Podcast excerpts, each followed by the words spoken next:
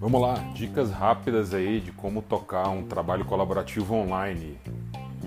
O trabalho colaborativo online é um das, dos grandes mitos aí. As pessoas acham que para ele acontecer, né, processo de design thinking, processos de planejamento estratégico, ele só acontece pessoalmente, quando as pessoas estão ali na mesma sala, olhando olho no olho e com um quadro branco, né, na frente.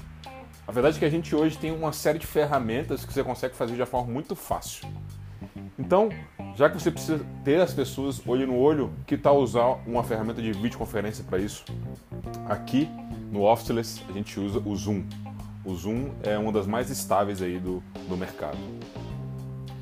Para esse quadro branco virtual, a gente usa o Mural, que ele te permite fazer muito mais do que um quadro físico vai te permitir. Você consegue colocar post-it, consegue desenhar, consegue colocar foto e milhares de pessoas juntas ali colaborando ao mesmo tempo.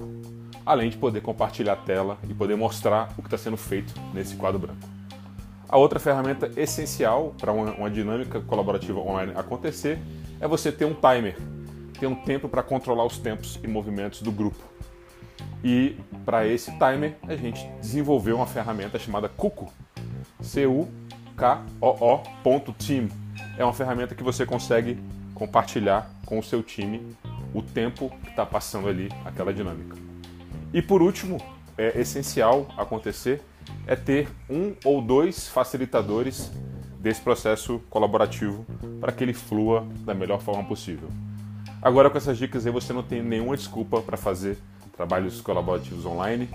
E é isso. Qualquer dúvida aí, manda para mim. Vamos continuar esse bate-papo. Valeu!